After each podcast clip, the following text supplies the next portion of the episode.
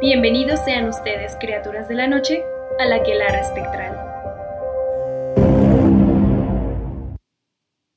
Criaturas de la noche, ¿cómo les va? Yo soy Fridi y me encuentro nuevamente con Eva y Joshua. En este episodio les narraremos escalofriantes historias sobre cementerios. Comencemos. La primera historia es de una sombra anónima. ¿A dónde me llevan? Este relato me lo contó mi mamá. Cuando fue a su pueblo, le contaron que una vecinita ya grande, la señora, supuestamente murió de un paro cardíaco. Y allá no se acostumbraba tanto la autopsia o embalsamiento. Por ende, así la velaron una noche. Al siguiente día, la llevaban cargando sus familiares rumbo al cementerio. Iban caminando cuando de repente se abre el féretro, de un golpe, y con un grito espeluznante, la ancianita se sienta toda tiesa, con los ojos saltones, y gritó ¿A dónde me llevan? Mucha gente corrió gritando hasta una chica se desmayó. Y la señora tenía un vocerrón. Por eso dio más miedo. La bajaron y la llevaron de vuelta a su casa. Estaba pálida. No habló mucho. Los que estaban cerca de ella la dejaron descansar. No quiso comer. En la noche salió al patio. Sus animales como gallinas, perros y gatos se alejaban espantados. De repente, la señora desenterró un calcetín con monedas de oro. Lo puso en una mesa del comedor, donde toda la familia se reunía a desayunar. Y se fue a acostar. Al siguiente día, amaneció muerta. Llamaron a un doctor, el cual les dijo Esta mujer tiene días de muerta. Entiérrela pronto. Y sí, el cuerpo olía muy feo.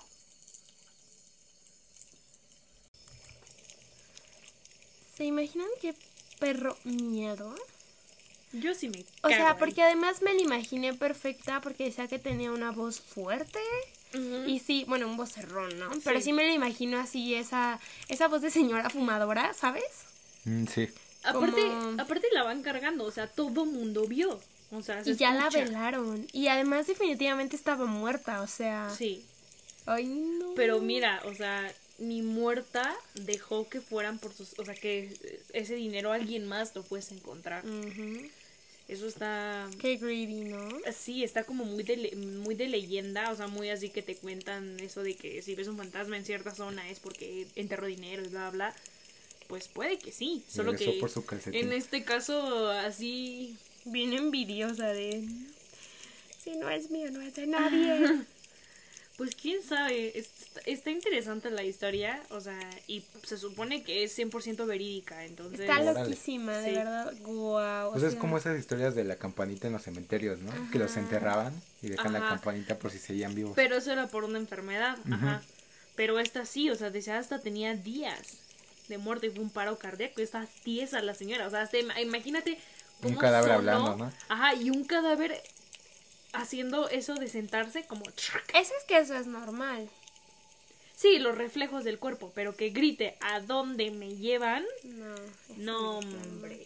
Aparte, al parecer, pues estuvo porque, bien, caminó y todo, ¿no? Porque en el episodio pasado de Cementerios, creo, o estoy alucinando, o es otro aquelarre espectral, es aquelarre especial, vimos uno de una que habla, ¿no? O dice algo y pero ya cuando ven si estaba muerta muerto. No me acuerdo, pero creo que sí. Bueno, o sea, es como no, es como que escuchen que, bueno, que se para y habló, que bla bla bla y que shock, pero bueno, sabes que está muerto y lo revisan y no, pues sí está muerto. O sea, ese todavía regresó a la casa, Sí. agarró su dinerito. Salió al patio, pero mira qué curioso que los, Los animales, se animales. alejaron, ¿no? O sea, saben que... Algo anda mal. Ajá, exacto, que algo no debe estar ahí. Además, si tú lo ves así, sí, porque imagínate, o sea, los animales tienen ese instinto de pues no sé cómo llamarlo, pero pues huelen a algo que huele a comida, algo comestible, algo, o sea.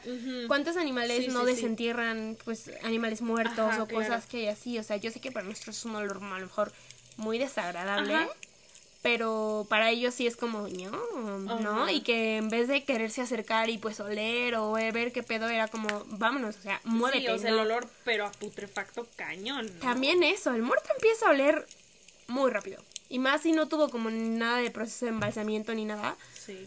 No me imagino qué horror como ha de haber olido, porque pues, eran como tres días, ¿no? Digamos que fallece, Ajá. la velan el día que la van a enterrar y todavía duerme otro día, entonces... Pero ¿cómo reaccionas? Pues tú siendo la familia, pues Ay, te pues la llevas, sí, ¿no? obviamente, o sea, obviamente no va a ser como, huele está muerta, estás muerta. Pues no, pero qué creepy. Sí. Sí.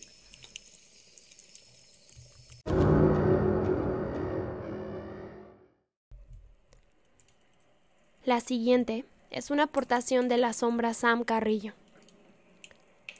Me gustaría contar una historia que me pasó a mí y mi familia hace ya un tiempo. Pues todo comenzó con la muerte de un familiar. A pesar de ser algo trágico, todo fue muy normal, conforme a lo que sucede en un entierro.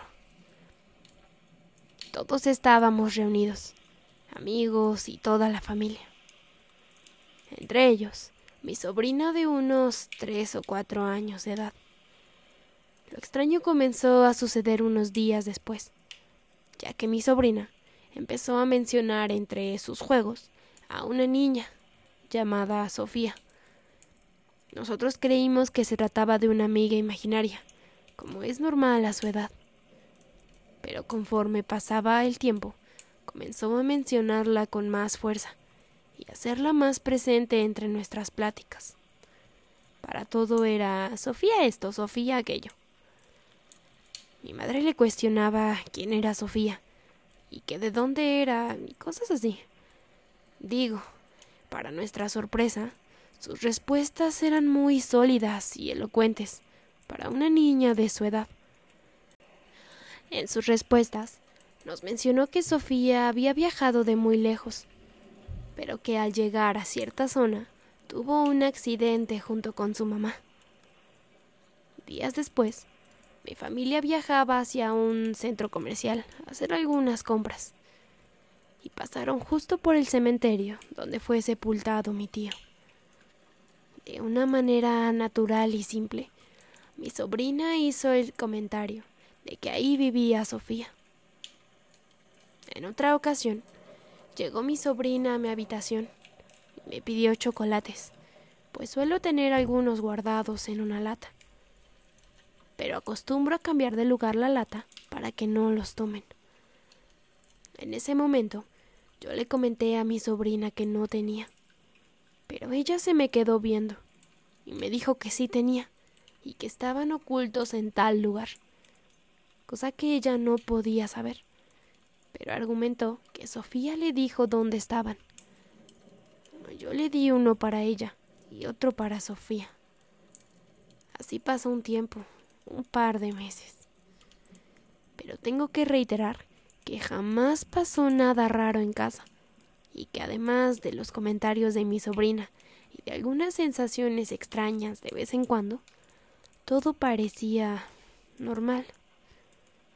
Hasta que un día Mientras comíamos todos juntos en la mesa, mi sobrina se quedó muy quieta y seria, y solo comentó Sofía ya se va, díganle adiós.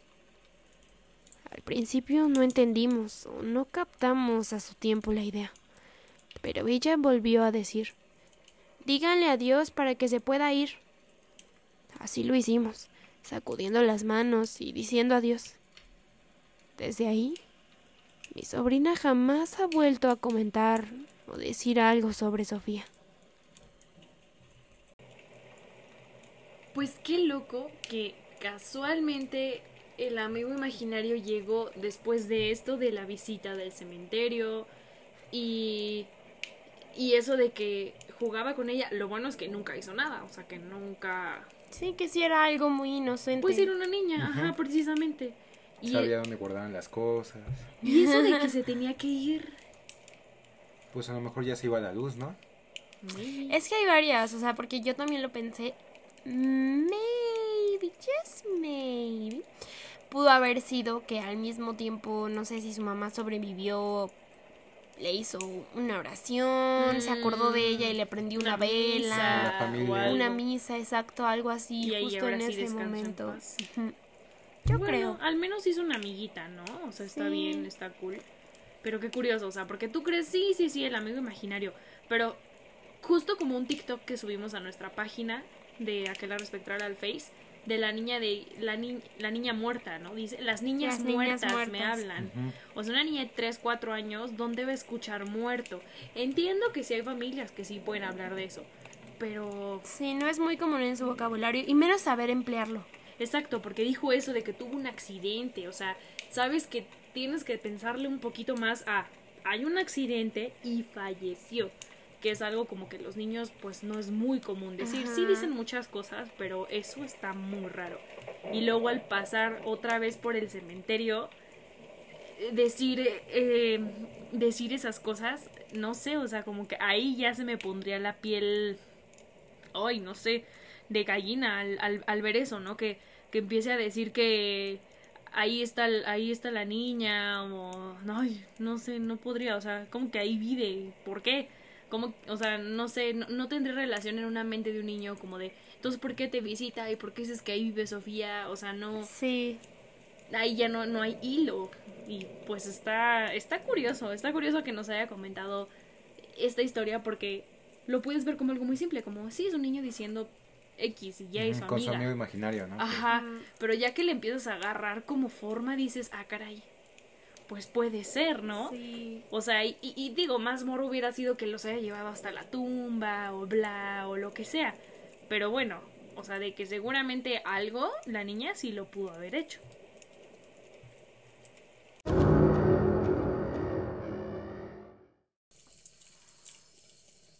La gemela poseída. Roxana Villa. Una antigua hornera del Cementerio Universal cuenta que en 1993 recibió el cuerpo para cremación de una joven que había estado poseída supuestamente por un duende y que debido a su posesión murió por desnutrición.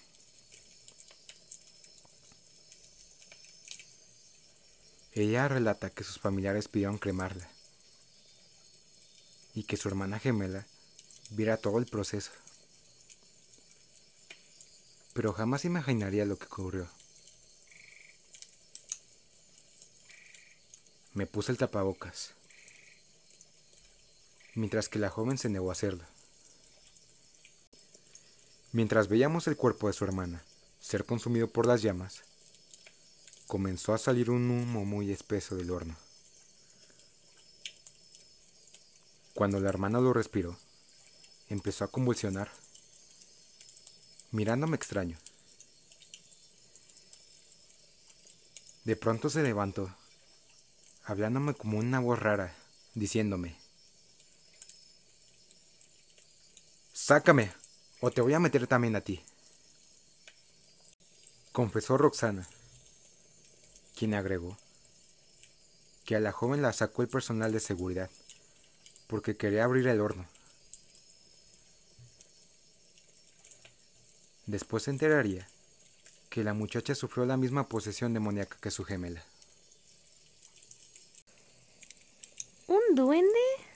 Nunca había escuchado eso, o al menos que haya sido como que encantada, ya sabes eso que como que primero pues te trenzan el cabello y ya te están llevando. No, creo, yo creo que lo veían como un duende, pero no creo que haya sido un duende. Otra cosa, ¿no? Por el humo negro. Exacto, era algo más poderoso porque pues terminó en la hermana, entonces sí es así como... y la poseyó. está bien plot twist eso, ¿no? O sea que...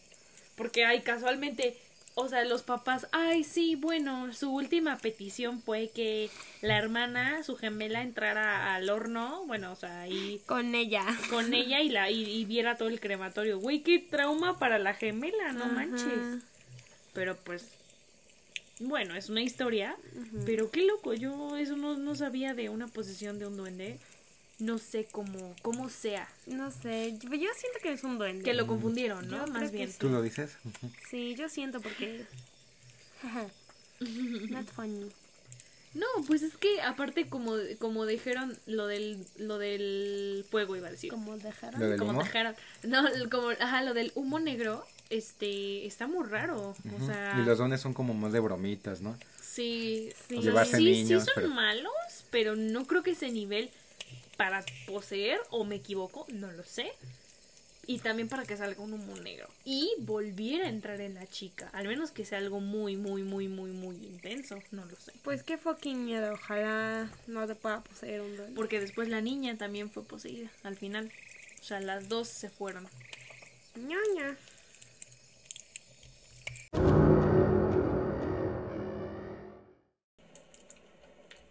El siguiente relato es de la sombra Juan. Almas en el Panteón de Janitzio.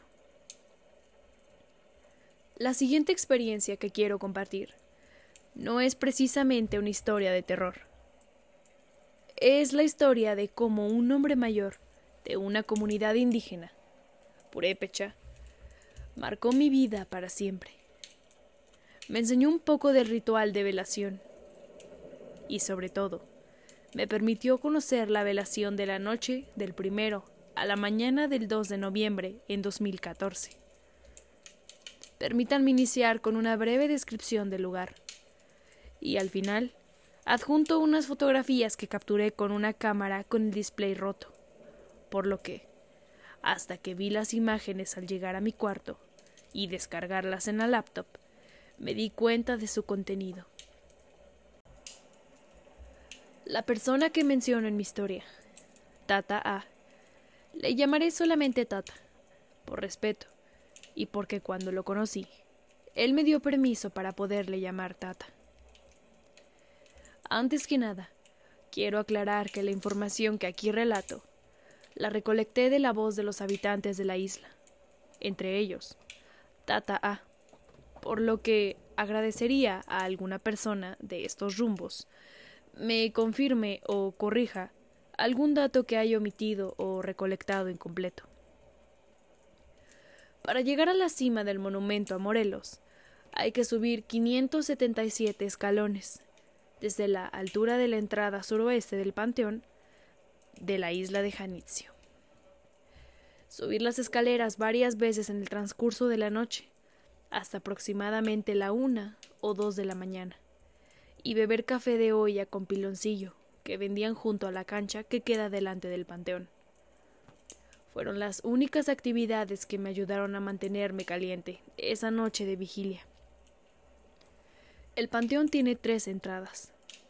La más famosa, quizá la conozcan por la campana que cuelga de un arco, campana que repica toda la noche como una invitación para las almas al festín que, durante todo el día, y desde días anteriores los familiares preparan. El rito inicia un día antes con el tradicional Quirish Ataqua, cacería de pato, que actualmente se cocina otra ave porque ya está restringido. El día primero, durante todo el día, se preparan alimentos, frutas, pan y algunos dulces calaveritas y algún juguetito o prenda que perteneció al difunto y que se llevará al panteón en tres canastas tejidos o atados a un arco de flores de cempasúchil, al que, según me comenta la gente, llaman Watakuri. Al caer el sol, las personas comienzan a llevar flores, ofrendas, arcos de flores, canastos, y colocan por lo general tres velas largas o cirios en las tumbas en que reposan los restos, incluso de familias enteras. Los cirios son flechas que le indican a las almas el camino al cielo. El arco representa el portal por el que cruzan a esta dimensión y al mismo tiempo se adorna con fruta y pan, dulces y alguna prenda del difunto, colocando al centro un objeto que representa luz. Todos los andadores de la isla eran bellamente adornados por redes de pesca con flores de cempasúchil colgando de ellas, creando un ambiente totalmente aislado del resto del mundo, transportándote por una noche al reino de los muertos. Eran aproximadamente entre las nueve y diez de la noche de aquel primero de noviembre. Ya tenía rato que observaba a las personas marchar en una colorida procesión de flores naranja y veladoras hacia la entrada del arco, donde comenzó a repicar la campana, dando inicio a la velación. Me acerqué para tratar de observar, y comencé a sacar fotografías desde la entrada. Entre todos los turistas, les recuerdo, el display estaba roto, solo podía apuntar con el objetivo. Me uní a la larga procesión de turistas que caminaban lentamente a través de los reducidos espacios entre las tumbas, pidiendo permiso con la mirada para poder pasar sin interrumpir la contemplación de los familiares quienes tenían ese brillo en la mirada, como si realmente sus difuntos estuvieran frente a ellos, como si estuvieran ante la presencia de sus seres amados. Tardé alrededor de treinta o cuarenta minutos en recorrer el panteón de lado a lado, intentando conversar con alguna persona, alguien que me contara más sobre la tradición. Mal hecho de mi parte. No se debe interrumpir tan sagrado momento. Hasta que llegué a un pequeño espacio, donde parecía no haber ninguna tumba. Sin embargo, había una ofrenda. De inmediato conecté la mirada con Tata, quien me contó los detalles que describí arriba. Me invitó a tomar asiento en la bardita que delimita el panteón de un barranco. Y entre el bullicio de la noche, él comenzó a platicar. Sus palabras parecían tener alma propia, atrapando la atención de diferentes personas que se acercaban a escuchar. Las almas tardan tres o cuatro años en cruzar a la otra vida, por lo que las ofrendas son diferentes en distintas etapas, después del fallecimiento. El arco de flores se coloca los primeros tres años después del fallecimiento a partir del cuarto año, solo se colocan tres canastos tejidos, con pan, fruta y cubiertos con una servilleta bordada. Se colocan velas, como si se tratara de una cena de gala, utilizando el candelero ceremonial color negro. Las flores adornan el cuerpo de la persona, que es el arco o la mesa para quienes ya tienen años de haber fallecido. Y la contemplación les permite experimentar por un breve instante la presencia de los seres amados en un mundo totalmente libre de ruido y las prisas de la ciudad. En el círculo habíamos mexicanos y algunos otros extranjeros. Incluso algunos intérpretes que se encargaron de mandar el mensaje de Tata A a otras partes del mundo. Ahora entiendo que el ritual es sagrado, porque en verdad hay ánimas entre la gente, por lo que el turismo se retira antes de la una o una y media de la mañana. Al quedarse solo de turismo, pedí permiso para quedarme a velar toda la noche petición que Tata me concedió. Incluso me platicó algunas cosas de su vida, de su familia, y que la tumba que él cuidaba es la tumba de su amada Mali. Significa madre en purépecha. Pasadas las dos de la mañana, el panteón se quedó completamente en silencio y sin turistas. como si nada más existiera alrededor. Solo existíamos los ahí presentes, en silencio, hablando con la mente y con el corazón a las ánimas que nos abrazaban, entre resplandores anaranjados de flores y velas, envolviendo con calidez a cada ser que ahí permanecíamos en contemplación. Juro que podía escuchar el susurro del viento diciendo mi nombre, como si mis propios parientes me llamaran. Cuando dieron las tres de la mañana, apareció un sacerdote que dirigió el rezo del rosario por el eterno descanso de los fieles difuntos. Un rezo hecho a una sola voz, y que culminó con la mayoría de las velas consumidas y a punto de apagarse. Al amanecer se celebra la misa, con lo que concluye el ritual, para luego guardar las ofrendas y velas y volver a sus actividades.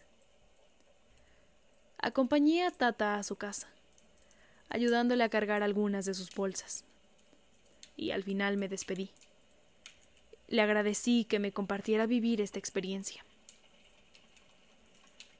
Al llegar a mi casa, varias horas de viaje después, descargué las fotografías a la laptop y las contemplé una por una, boquiabierto las cosas que había sentido, lo que creí percibir. En realidad eran las ánimas que realmente visitan a sus seres amados. En casi todas las fotos observé lo que algunos llaman orbes, flotando encima de las tumbas, incluso hasta dos o tres o más en cada tumba, tumba donde descansan varios difuntos. En otra fotografía hay un destello frente a una cruz, que no debería de estar ahí. No había ningún objeto o reflejante que pudiera causar dicha luz, o al menos no se observa en la foto, a mi parecer. Si bien es cierto, como comentó una persona que conocí en un grupo, los orbes que fotografié pueden ser partículas de polvo. Sin embargo, y a pesar de que soy demasiado lógico.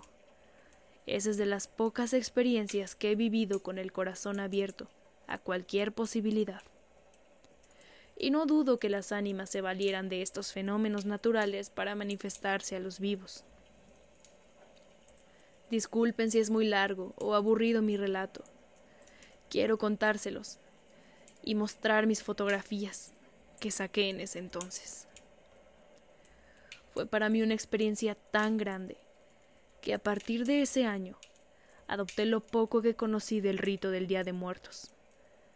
E incluso, cada año, desde 2017, presento una pequeña exposición de la ofrenda Watakuri, arco de flores, según me contó Tata, en la Expo Altares, de la cual, y como un homenaje a tan entrañable amigo y gran ser humano Tata A. Hice una maqueta del Panteón Janitzio, basada en detalles de mis fotografías, de ese viaje, de esa vida.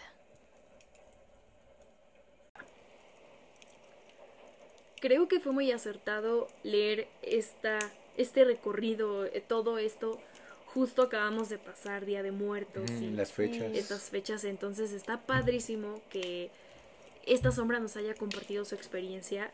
La verdad es que maybe sí, no es una historia terrorífica como las que solemos leer, pero es una experiencia muy padre. Sí, está padrísimo y que se haya tomado el tiempo y la dedicación de relatarlo todo y los detallitos. Está padrísimo. Sí, yo desconocí un poquito esto del arco, decía, ah, pues es un adorno, pero pues no sabía como que más a detalle.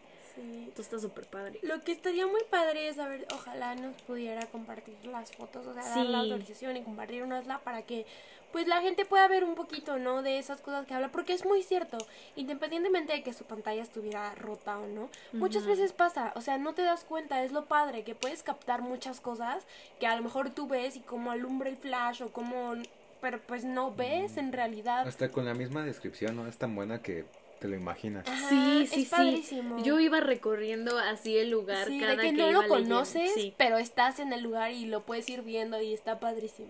Sí, no, aparte, como, como dice, bueno, sí, puede ser que es un reflejo de la luz.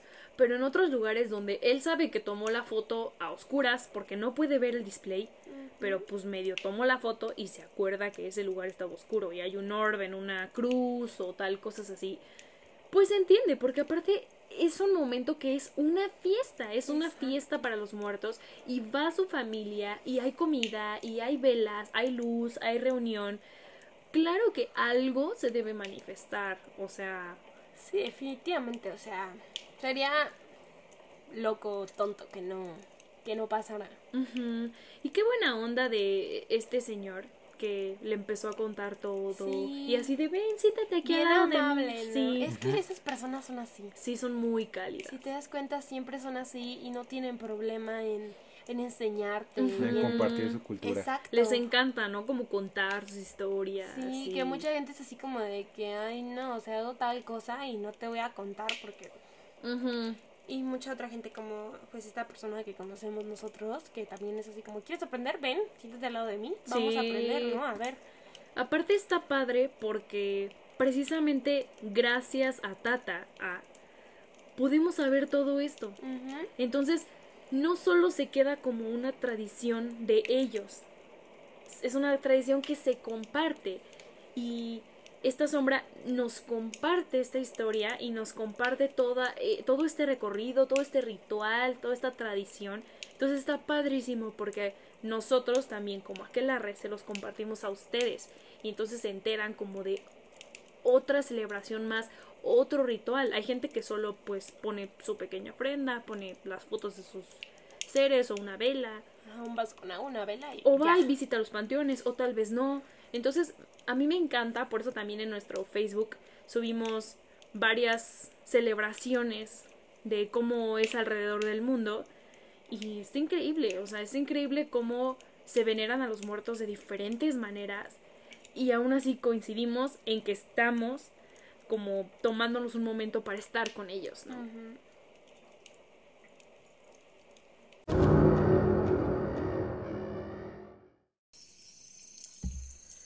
La siguiente es una aportación de la sombra Briseida Sari. En esta ocasión les traigo un relato cortito y también una pregunta. Hace como ocho días falleció mi abuelita materna, la última abuelita que me quedaba. El proceso de su funeral fue corto, ya que sus hijos decidieron cremarla. Así que una vez que tuvimos las cenizas, nos trasladamos a Michoacán para enterrarlas junto al cuerpo de mi abuelito, su esposo. Uno de mis tíos, su hijo, fue el que quiso llevar la urna en brazos de camino al cementerio. Y nos comentó que mientras íbamos en camino, la urna de mi abuelita se le hizo bastante pesada. En el crematorio nos dijeron que pesó dos kilos con 600 gramos y que incluso sentía que se movía mucho la urna desde dentro, al punto que en algún momento casi se le cae. Al entrar al panteón comenta que ya la sentía mucho más pesada, cosa que nos pareció muy extraña. La pregunta es, ¿alguno de ustedes les ha pasado algo similar? Wow, yo de verdad nunca había escuchado nada parecido. Tampoco. Me suena parecido, o sea, parecido a algo que maybe escuché por ahí, pero ni idea. En un relato, ¿no? Que En- ajá, hablamos creo que de una, pero si era un... Creo que sí era el féretro, El ¿no? féretro Ajá. que se hacía más pesado. Más y más y tuvieron que cargarlo más y más hombres. Está raro. ¿Qué Ajá. creen que sea? Porque si se dan cuenta, todo fue bien. Hasta que se iban acercando al, Al panteón. al panteón. Pues es que está raro, ¿no? Porque una vez que incineran el cuerpo, pues se supone que ya no hay dónde regresar. Pues sí. ¿Será que no habrá querido entrar al, pan- al panteón? O sea, yo sé que iba a estar junto a su difunto esposo. Y a su hijo, ¿no? Y Ah, no, no, no, no, pero- no. no, no, el hijo fue el que cargó. Yo, ah, caray, ya lo estás mandando también. No, no, no. em, pero maybe tal vez lo que yo quiero suponer es que tal vez quería estar con su familia, en casa. Yo creo Pues que no, o sea, entiendo lo del esposo, pero a lo mejor ella le hubiera gustado estar más con su Todavía no se familia. quería. Ajá. O no estaba lista. O sea, yo, yo, yo sé que estamos hablando de una caja y con cenizas adentro. Pero bueno, ¿no? O sea, se entiende este valor como, pues, pues de un alma que, pues que acaba de fallecer y todo eso. Entonces, pues puede que a lo mejor y sí quería estar en su casa o, o algo así, porque se me hace extraño que pese. No, no Es que, eso- es que eso está muy raro, te digo, o sea, sí escuchamos lo del panteón y, bueno, o sea, del féretro y eso, pero así con una urna yo nunca lo había escuchado, o sea, no, no, no tenía idea. Sí, no, hasta parece como de cuento, ¿no? De caricatura. Pero no, o sea, sí, sí puede tener un significado así como de no, no estoy lista. O sea, todavía no. Pero pues bueno, ¿no? Al final pues se logró y a lo mejor y pues ya está en paz, ¿no? O sea, Sí. tal vez tenía miedo porque pensaban que él, Que, no le, sé, que, ajá, que iba a estar en otro lugar, que iba a estar sola o algo así así. por ahí o... Ajá, y maybe ya al reunirse con, con su esposo, pues ya Sí, todo ya. estuvo más tranquilo. Sí, yo creo que sí. Nada más como que fue el momento, ¿no? Como el de cualquiera, como de entrar en pánico, tal vez. Yo creo que sí.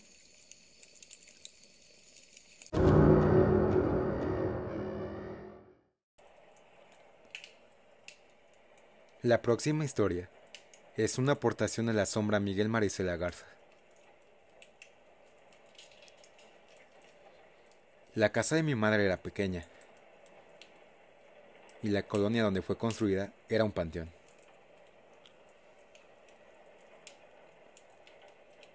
Como mi mamá vive al lado de la casa de su hermana, la pared está compartida por la familia.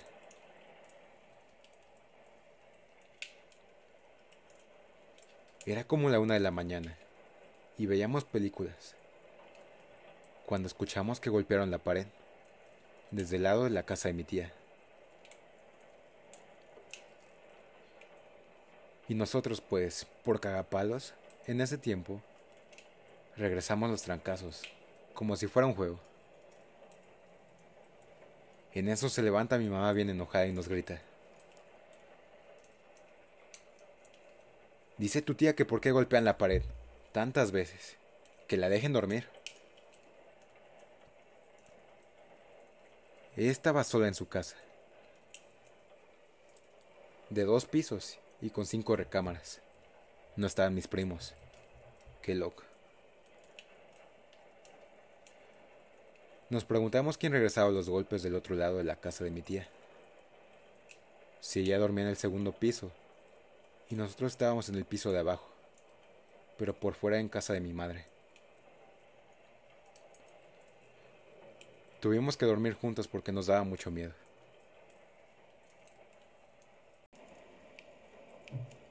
Órale, pues, ¿cuántos golpes creen que hayan sido? ¿Como tres? El típico de Yo creo película. que sí. O sea, pac, pac, Ajá, pac, pac, pac. Ah, sí, sí. Y los cuentas. Sí. Pues, ¿quién? Pues sí, yo creo que sí, pero ¿creen que hayan sido como más veces? O sea, como de esa de que tocas y te regresa el toquido y ahí andan así Ajá. como... Yo Yo, creo creo que que ellos pensaron que eran sus primos. Sí, como, pues como dicen, ¿no? Chingándose. Sí, obvio, o sea, no, no, no lo vas a pensar así como... Es, me, me imaginé mucho la escena de La Noche del Demonio, de la 3, creo que tiene a su vecino en la parte de atrás de la cama y entonces toca y Mm, escucha que le tocan de vuelta y le manda un mensaje y le dice como, no, no estoy en mi casa, estoy Ah, en casa sí. de mi abuela y de queda como... Me lo imaginé algo así. Sí. Aparte, ¿creen que esté influenciado lo de que, mm, que la casa esté muy cerca de, como dicen, que se construyó en un cementerio? Ajá. Yo creo que sí. O sea, ¿creen que esto que tocó fue como un toquido del más allá? Sí, Pues sí. Sí, definitivamente. ¿Y creen, tienen alguna teoría como de por qué creen que tocó? Nomás por chingar o... Mm, Pues yo creo que lo que siempre Pues para llamar la atención. Exacto, para Ah, llamar la atención. Posiblemente. Sí, para hacerse notar. Ajá. Porque ahí la bronca sería que, o sea, fue dentro de la casa de la tía, ¿no? Entonces puedes decir, ok, este ser ente o entes, como le queramos decir, está dentro de la casa de la tía. But sabe que hay alguien pegado al otro lado, o sea, en la casa de al lado. Entonces, eso es lo creepy. O sea que, aunque estén en otro lado y que dices, pues yo me limpio las manos, es allá. Tocaron para hacer presencia del otro lado. Eso es lo que a mí me da como cosita. Qué miedo.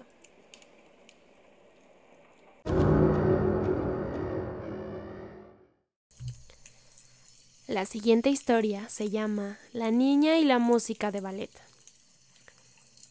Renato Manotas, antiguo cremador de un cementerio y funeraria del sur de Barranquilla, cuenta sobre un escalofriante hecho paranormal que vivió cuando le tocó cremar el cuerpo de una niña de 10 años que llevaron con un vestido de ballet puesto. Su madre pidió que mientras la cremaran debían poner música clásica. Dando cumplimiento a este deseo, Manotas puso junto al horno una grabadora que le llevó la madre de la menor. Cuando el cuerpo estaba dentro del horno, le di play a la música y al rato empezó a frenarse. Dentro del horno se escuchaba la voz de la niña diciendo Mami, ¿eres tú? Recordó Manotas, quien salió del cuarto de cremación tembloroso. Encendió un cigarrillo y no entró, sino después de cuatro horas. Asegura, todo fue producto de la música y su imaginación, aunque cuando regresó, extrañamente el cuarto olía a flores.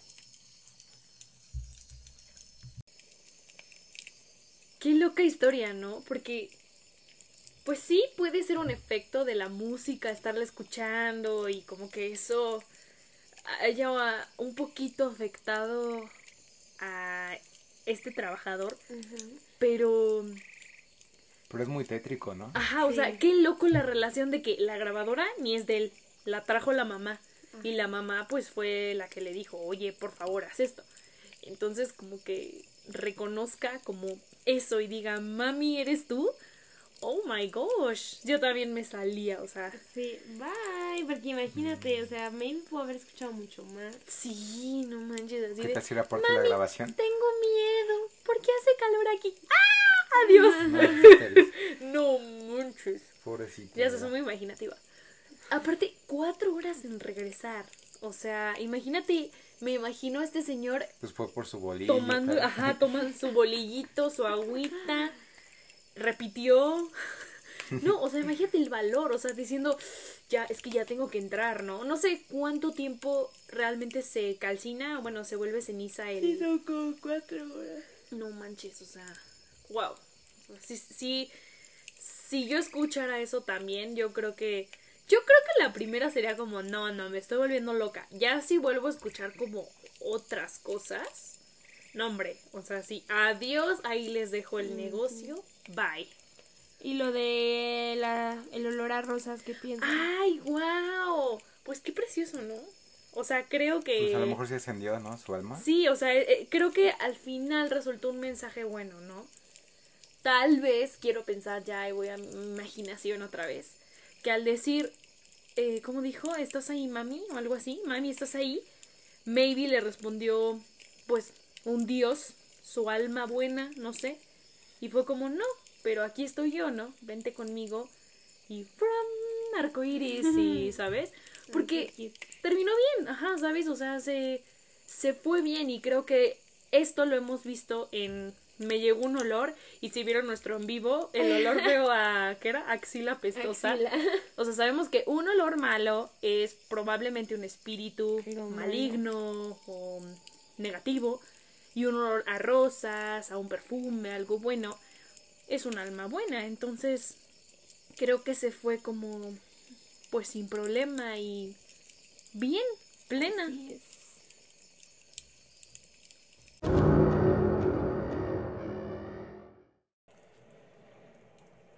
La siguiente historia es una aportación de la sombra Luciano Ferreira. Yo soy de Paraguay y para ser más exacto, de Lambaré. Viví como dos años frente al cementerio de dicho barrio y solo una vez tuve un susto.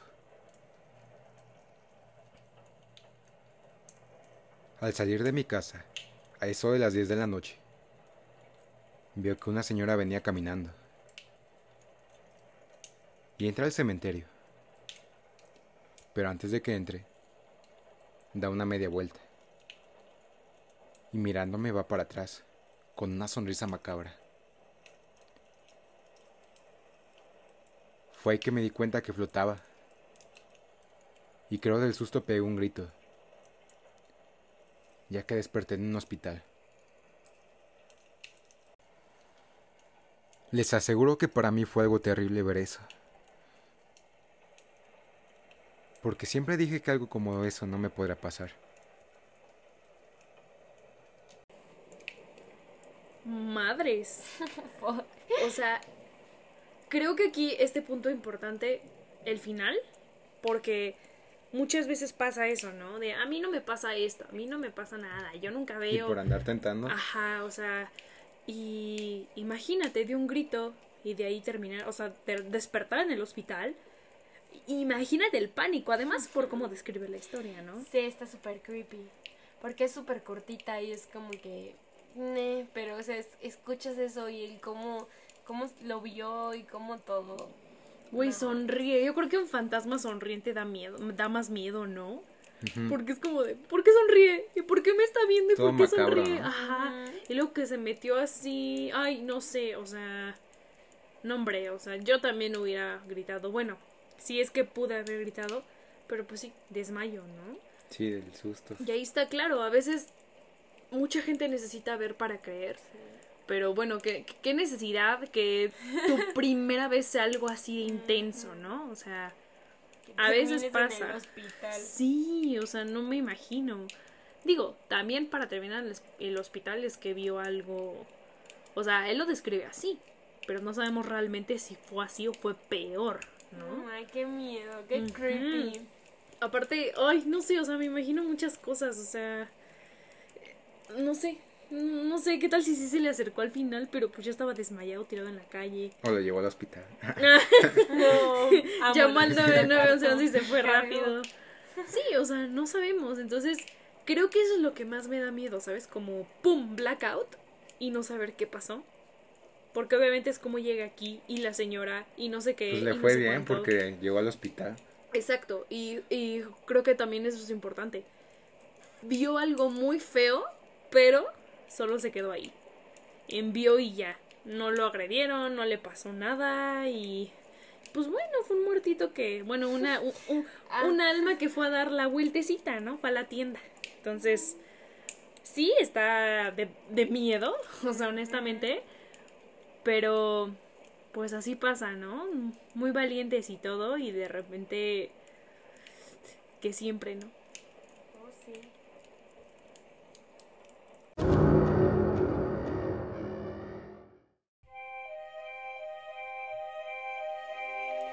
Criaturas de la noche, damos fin al episodio del día de hoy. Esperemos que lo hayan disfrutado. Tengan cuidado. A veces cuando no crees, te pueden pasar cosas mucho peores. No olviden seguirnos en todas nuestras redes sociales. Estamos estrenando TikTok. Nos pueden encontrar como Aquelarre Espectral. Tenemos un correo al cual nos pueden hacer llegar sus experiencias, relatos, vivencias, que es aquelarre.espectral.gmail.com. Compártanlo si les gustó. Les queremos agradecer por seguirnos y escucharnos. En el próximo relato contaremos historias paranormales de nuestra comunidad. Se despiden Frida, Eva y Joshua. Bye. Bye. Hasta la próxima.